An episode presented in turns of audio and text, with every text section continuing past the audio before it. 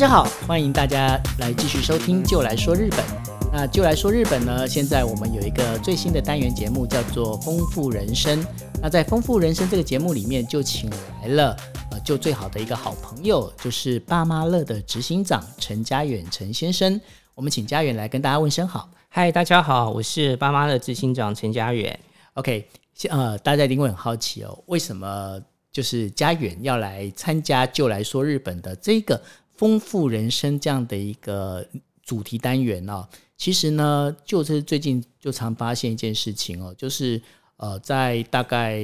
几个月前吧，嗯，日本的总务省他发表了一个数字，他就讲说，现在啊，就是日本他们每个就是大概六十五岁退休的人啊，如果真的可以活到一百岁的话，那他们每个人要准备的一个就是储蓄啊，除了老人年金之外呢。他还必须要储存大概有两千万的日币，他才能够安心的终老。那我不晓得家园，你知不知道这样的一个消息？呃，知道啊，知道啊。这个我还知道，这个新闻其实在日本发布的时候，对于日本的很多中壮年族造成很大的震撼。对，但是呢，我因为为什么会请家园来，这也是一个非常重要的一个关键哦。因为家园他知道这件事情，那我跟家园聊的时候，家园还跟我讲说，就我跟你讲。台湾的这样的一个年金制度的话哦，那两千万呢不会是日币，是台币，那这个东西就有点夸张了。我们想说了解一下，就是说嘉远，你觉得哦，就是台湾现在其实面临真正的问题会在哪里？呃，其实台湾最主要的面临的问题就是不同世代的人在面临自己退休的规划跟准备的时候。他们不清楚知道说，我到底要去怎么样做一个适度的评估，包含到我怎么样去考量到我未来可能会发生的各种风险。那我本身如果我是三明治世代的人，我的父母亲我还有一些什么样的责任？那如果我有子女的话，我子女大概会遇到什么样的一个工作的情形、就学的情形？我大概要养他养到多久？那所以其实呃，台湾的很多上班族，特别是呃中壮年组的人，在面临这个问题的时候，他们是心里面是并没有一个人可以给他们一个完整的评估跟解决方案的一个分析。是因为嘉远刚刚有提到一个非常关键的一个词，这也是我们在节目里面我们特别帮他找出来，叫做三明治世代。那什么叫三明治世代呢？也就是跟我们在做这个单元里面非常重要关切的。也就现在在收听的您的最重要的一个关键，就是我们在讲的，这是要给六年级生人生下半场的一种攻略哦。三明治世代是怎样？其实就像你我一样，因为呢，我们的爸妈现在大概是七十五十呃七十八十岁了，然后我们家的小孩子呢，可能就是大概也就是小学或者是国中这样子。那便是我除了要考虑到我自己本身的事情之外。我还得要考虑到我的爸爸妈妈，对我还得要考虑到未来小孩子的教育基金，是。但这些东西所有讲谈起来，其实重点是变是所有东西好像都落在我们的肩膀上了，是对。那这就好像被夹了一个三明治一样，就是我记得那是呃，在我小时候啊看的那个叫做《儿子的大玩偶》，是有一种叫做三明治人这样的一个概念，就是前后都被板子夹着了。对，那这样的人怎么办呢？家园他。能够有什么方式解决吗？因为现在，即便你要兼差啊，做这些事情的话，其实要花的更多的时间。那有没有比较好的方式呢？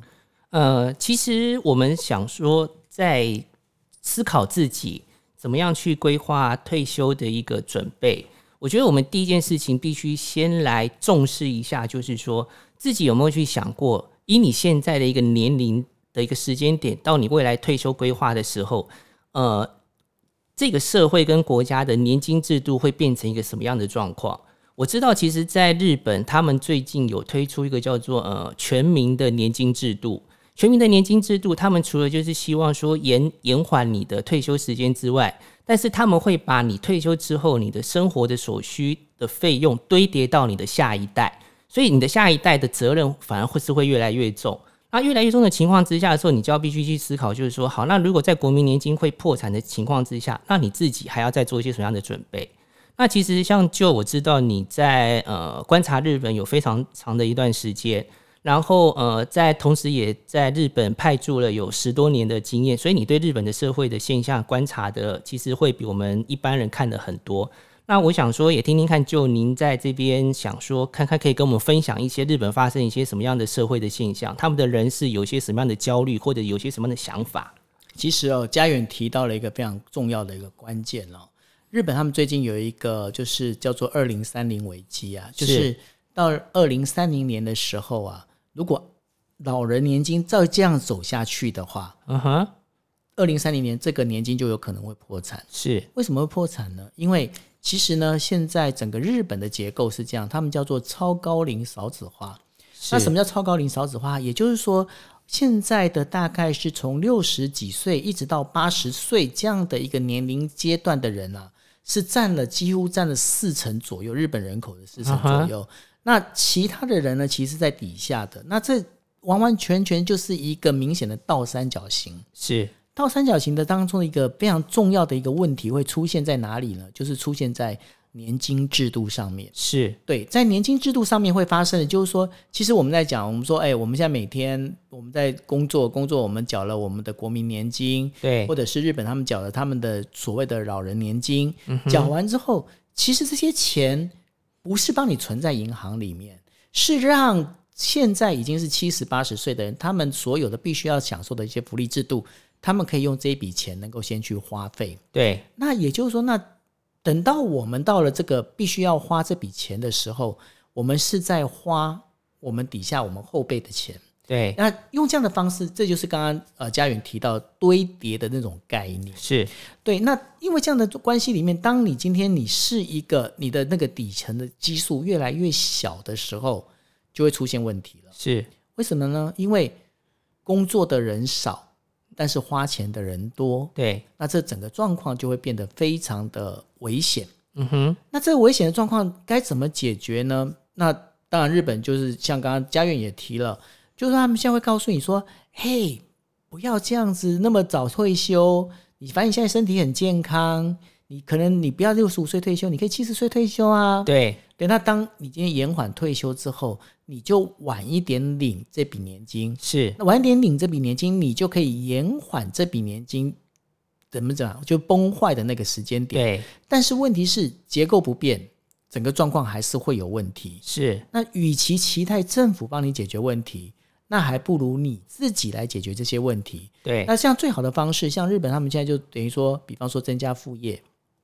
他们可以去做副业。过去的话，因为大家都会觉得说，反正我就是反正我进到公司里面，公司把我就是从我从年轻养到老，养到死。嗯那现在没有这种所谓的年那个年工序列制，也没有所谓的这些所谓的就是终身雇佣制。嗯哼，那所以他们也开始开放副业了。是兼差副业可能是一个好方式，但是有很多人会可能在想说，有没有其他更好的方式可以来做？是那这个部分呢，其实就是我们在下一节节目里面我们要讨论的。因为当然大家都一直在听到我在讲说，家远是爸妈乐的执行长哦，那大家也会想说，爸妈乐到底在做什么东西是？到底爸妈乐能够给我什么样的帮助？是而且我现在还年轻啊，我现在有必要去担心我未来退休的这些，包括我的那个金钱规划嘛？是这其实是爸妈乐想要帮你解决的一些问题。OK，所以说我们在下半节的时候，我们请呃家远来跟我们做详细的一些分析。那我们先休息一下，那等一下再来跟请家远来跟我们聊一聊。好。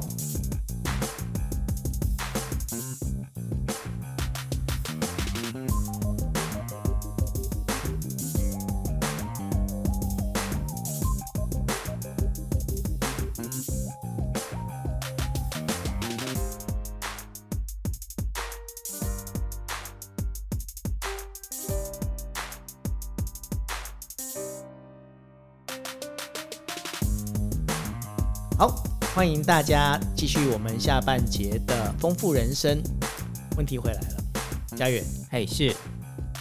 如果以我为例子来说了哈，好，我是不是在我六十五岁，我假设六十五岁退休，是，我是不是要准备两千万？呃，我认为可能要到两千六百万哦，等一下哦，你说两千六百万，你讲的是台币还是台币两千六百万台币，虾米？因为现在我刚才提的一个例子里面，我们在上节讲的那个例子里面是日本的总务省规定的，这么应该是说他们换算出来的，，对。是两千万日币，对。也就相相当于大概现在用这样汇率算一算，大概五百五百万台币嘛。对。可是你现在讲的是两千六百万，对，哇哦，这是五倍。欸。呃，基本上两千六百万是呃，你要过一个有质感的退休生活。好，那那我问你，那我问你，你所谓的有质感，什么叫做有质感？如果反推回来，两千六百万，其实你现在应该是说，回到你目前的生活状态，是你一个月大概有十万块的零用钱可以花。你就是说，在我我现在的一个生活状况里面，我大概每个月有十万块零用钱可以花。可是问题是，家远问题出来了哦、嗯哼，我现在其实我还年轻，对所以呢，我可能我可能会有很多的，包括应酬啦，包括出去。但是我到了六十五岁，我甚至到了七十岁，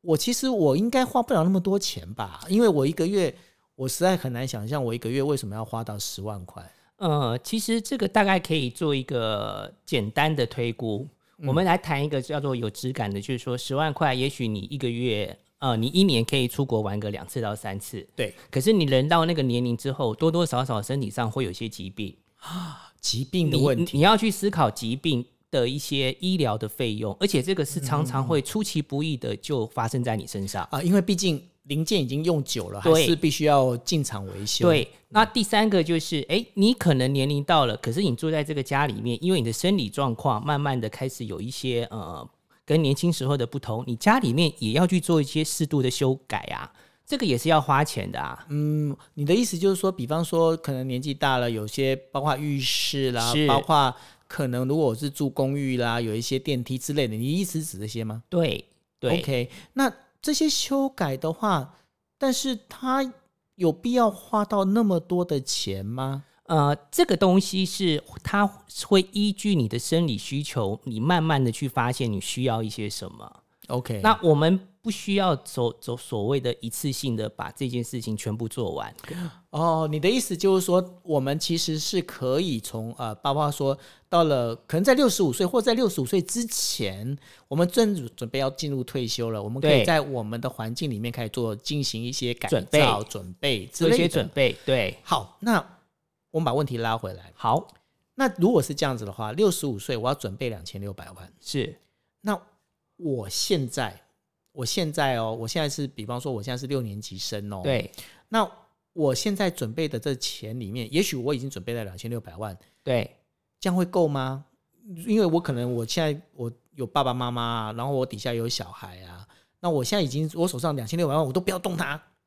这样是可以的吗？还是我有其他的方式要，我还必须要再规划、再想啊其他的？其实这个部分就是看你怎么样去运用你目前手上有的一些资产。嗯哼，那这些资产你怎么样可以去达到你退休之后能够有一个每个月有固定十万块的一些收入？OK，所以你的意思其实在讲的就是说，两千六百万这一件事情，两千六百万台币这件事情，它是必须要在六十五岁的时候，这两千六百万呃两千六百万台币是必须要保持在那边。但是呢，在你从现在开始，你可能现在是四十岁对左右，你现在一直到就是到你六十岁，还有二十年的时间。对那这二十年里面，你可能当中你不只要考虑到你自己的，包括你的就未来的老后的规划，是，你可能还要想到你爸爸妈妈的一些相关的身体状况。还有你子女对子女的一些责任的问题。你所谓的责任是指，比方说像哪些？举例而言，如果说你的孩子现在只是一个，如果说现在是一个四十五岁的人，你的孩子可能也许现在才小学，你预计他未来可能你要供养他到念完研究所，那你要去评估这段时间，你可能在他身上需要多少的一些教育不可以可不可以的费用？他念高中念完就可以让他自己想办法呢？那就看你自己要怎么教你这个孩子啊。对，嗯所以说，其实这个当中里面就包括就是我们要帮小孩子规划的一个教育基金，是意思是这样子？是没错。OK。那如果这边夯邦啷全部加起来，其实这个数字感觉上要算起来其实很麻烦呢、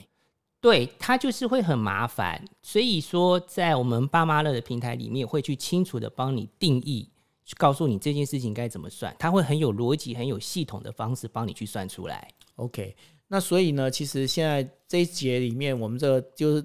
第一次的播出哦，就是《丰富人生》里面呢、啊，是我们也是先从两千万的这个问题，我但是我必须讲，你刚才真的完全没吓到我，因为呢，我一直都觉得就是说，其实我只要准备两千万日币，在六十五岁的时候应该就够了。可是这样听起来好像台湾的状况比日本还来得严重。其实我们假设，如果说是六十五岁退休，那以国人目前平均年龄，呃，我们刷八十岁，女性是八十五，男性是八十。可是，在未来的十年里面，因为呃医药的进步，人的年龄平均年龄还会再更长，我们就抓说，诶，你可能是活到九十岁。对你要去思考一件事情：当你九十岁的时候，你会有一些什么症状是要花钱的？哦，到九十岁其实要花钱的东西会非常多啊。对呀、对，而且你还有包括你可能就是说，像我的话，我也许我就是一个人过生活，我到九十岁的话，我可能要找看护。没错啊。那我是要在家里在家里疗养呢，还是我要去住老人院呢？这好像都是一个问题、啊。对啊，甚至再讲一句话是说，万一我们讲难听点，你的孩子不成才怎么办？哦，我没有生孩子无所谓。，对我们是讲说，如果会有这些的案例，是那就是说你的孩子如果未来他还是需要靠你去给他一些经济上的援助，那这件事情其实对你而言，其实到那个时候都是一种非常庞大的压力。其实啊，家远现在提到这个问题里面哦，这我们呃下一集的节目里面我们会稍微聊到日本目前的现象、哦，是。就日本他们其实爸爸跟小孩啊之间到底该保持，就爸妈跟小孩之间该保持怎么样的一个关系哦？对。日本他们现在出现一个问题，叫做八零五零跟七零四零问题。对。这当中其实最重要的关键问题也是在于，就是说，呃，八十几岁、七十几岁的老爸爸、老妈妈，他们要过世了，他们可能就是是。觉得人生快走完了，对。但是他们家的小孩呢，后面不晓得该怎么赖以为生，因为他们家小孩其实过去可能因为学校的家暴或者是呃霸凌之类的，呃学校的一些霸凌事件，或者是学校的一些呃就是跟学同学之间的处不来这些相关的问题，他结果都宅在家里面了。对那在家里面之后，其实他这三十几年的时间都是爸爸妈妈在养。是啊，但是爸爸妈妈未来该怎么去对他们？其实这个问题会非常严重。那这个是是我们在下一集里面我们会来讨论的。那这一集里面呢，其实呃，简单的讲就是说，跟各位做一个总结哦，就是说，根据家远他告诉我们的，日本总务省推出来的两千万日币的这样子一个推算哦，在台湾其实并不适用，因为是。台湾的话，到了六十五岁，如果你没有超过两千两千万，没有甚至要到两千六百万台币台币，你才可能过一个比较属于丰富的人生。那到底要怎么过？我现在钱不够，该怎么办？那请各位继续锁定我们的频道，就就来说日本丰富人生的这个单元，会来告诉大家接下来该怎么做。OK，好，那我们今天的节目就到这边，谢谢大家，也谢谢佳远，OK，拜拜，拜拜。